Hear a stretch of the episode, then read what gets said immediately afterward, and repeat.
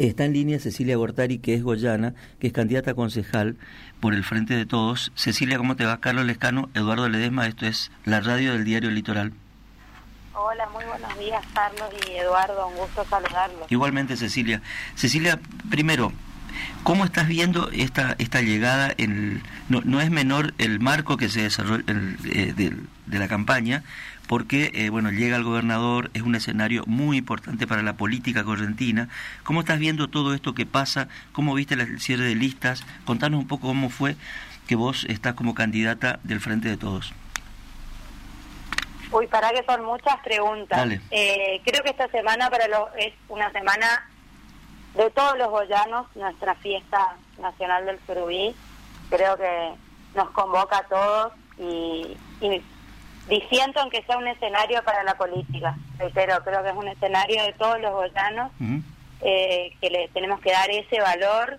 Eh, es un espacio para, para mostrar nuestra ciudad, para mostrar nuestro potencial turístico, en el que debemos estar todos aportando desde nuestro lugar para que así sea y quienes nos visitan en esta semana se lleven la mejor impresión de la ciudad. Eso respecto a, lo que transcurre esta semana en nuestra fiesta del Turbí. Sí personalmente soy una este, fanática de la fiesta, siempre estoy presente. Eh, mis amigas me cargan porque me preguntan qué haces el miércoles, jueves, y ustedes van a encontrar en la fiesta, eso seguro. Este, siempre fue así.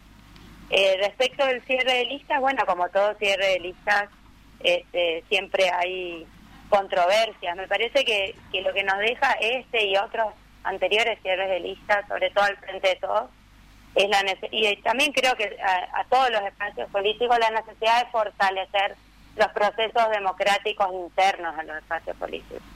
Eh, mientras eso no suceda, van a seguir siendo estos cierres convulsionados y que seguramente dejan eh, sectores eh, contentos y sectores descontentos.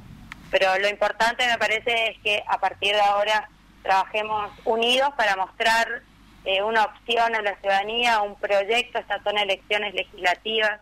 Creo que hay un profundo descreimiento de los ciudadanos y ciudadanas, de los vecinos y vecinas en cada localidad respecto de lo que podemos aportar nosotros de los espacios legislativos. Me parece que una tarea clave eh, nuestra como candidatos es el de, el de revalorizar estos espacios como espacios de representación del ciudadano como espacios donde vecinas y vecinos puedan hacer escuchar su voz, puedan ser parte de la construcción de las políticas públicas en sus municipios.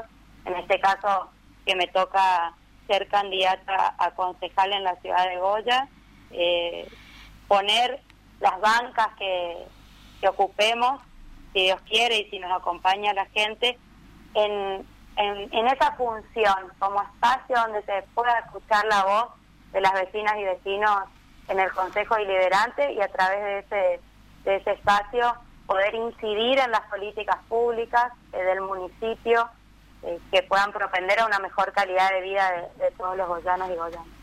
Eh, Cecilia, eh, eh, Cecilia, ¿cómo estás? Buen día.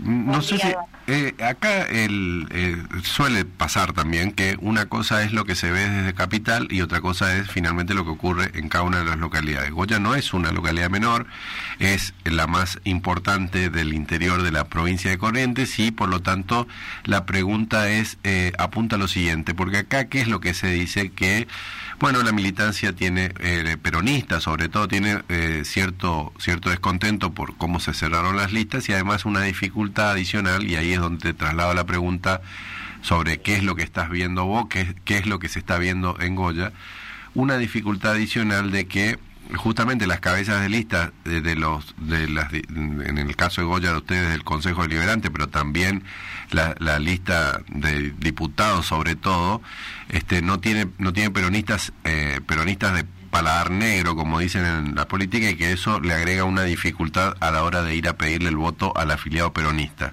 ¿Vos cómo ves esa situación? Que acá se, se, lo, se lo toma como incluso como crítica hacia las autoridades de que, intervienen en el partido en este momento, ¿no? Sí, bueno, es difícil en primer lugar eh, opinar de otros de otro partido político siendo yo no peronista, digamos. Pero sí creo, primero que existen, que están los peronistas encabezando la lista de senadores provinciales, integrando todas las listas legislativas.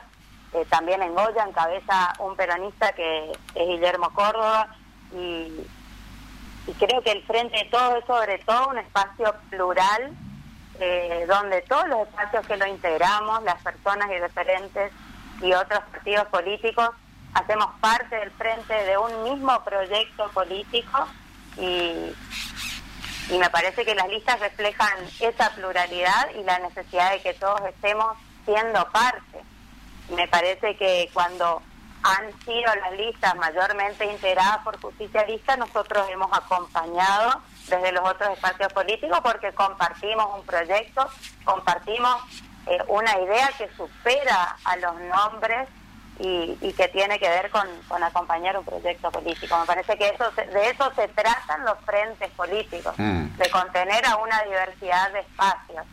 Y, bueno, y ahora... que les reclamo que el justicialismo tenga que hacerle a su intervención o al funcionamiento de los mecanismos internos del partido lo tienen que dirimir eh, de, ese, modo. ¿Y ahora cómo se hace para llevar una, una, una, propuesta en el esquema en el que estamos? ¿Vos crees que se va a hacer una, una, una propuesta hiperlocal para poder este, eh, eludir de alguna manera eh, lo que está haciendo ya el, el oficialismo, digamos, que es ligar eh, la hecatombe económica, digamos, todos los desaciertos del gobierno nacional para, para tratar de este, sacar la mayor ventaja posible en las elecciones locales. ¿Cómo, ¿Cómo se hace para llevar una propuesta en estas, en estas condiciones? Yo creo que lo importante, como decía, como explicaba al comienzo, es ir con la verdad a los vecinos, vecinas y ciudadanos y ciudadanos que qué es lo que se está disputando en esta elección y qué es lo que se está eligiendo. Se están eligiendo representantes tanto para el Poder Legislativo Provincial como para los consejos municipales. No se están plebiscitando gestiones, para eso habrá otras instancias y creo que es importante que estos cuerpos legislativos también tengan mayor pluralidad y representación de otros espacios. Sin duda, tenemos que trabajar muy fuerte para que en el 2025, cuando así se, se disputen este, los cargos ejecutivos en nuestra provincia, nosotros también podamos ser una opción tomada en cuenta por los ciudadanos y ciudadanas de Corrientes y de cada una de las localidades.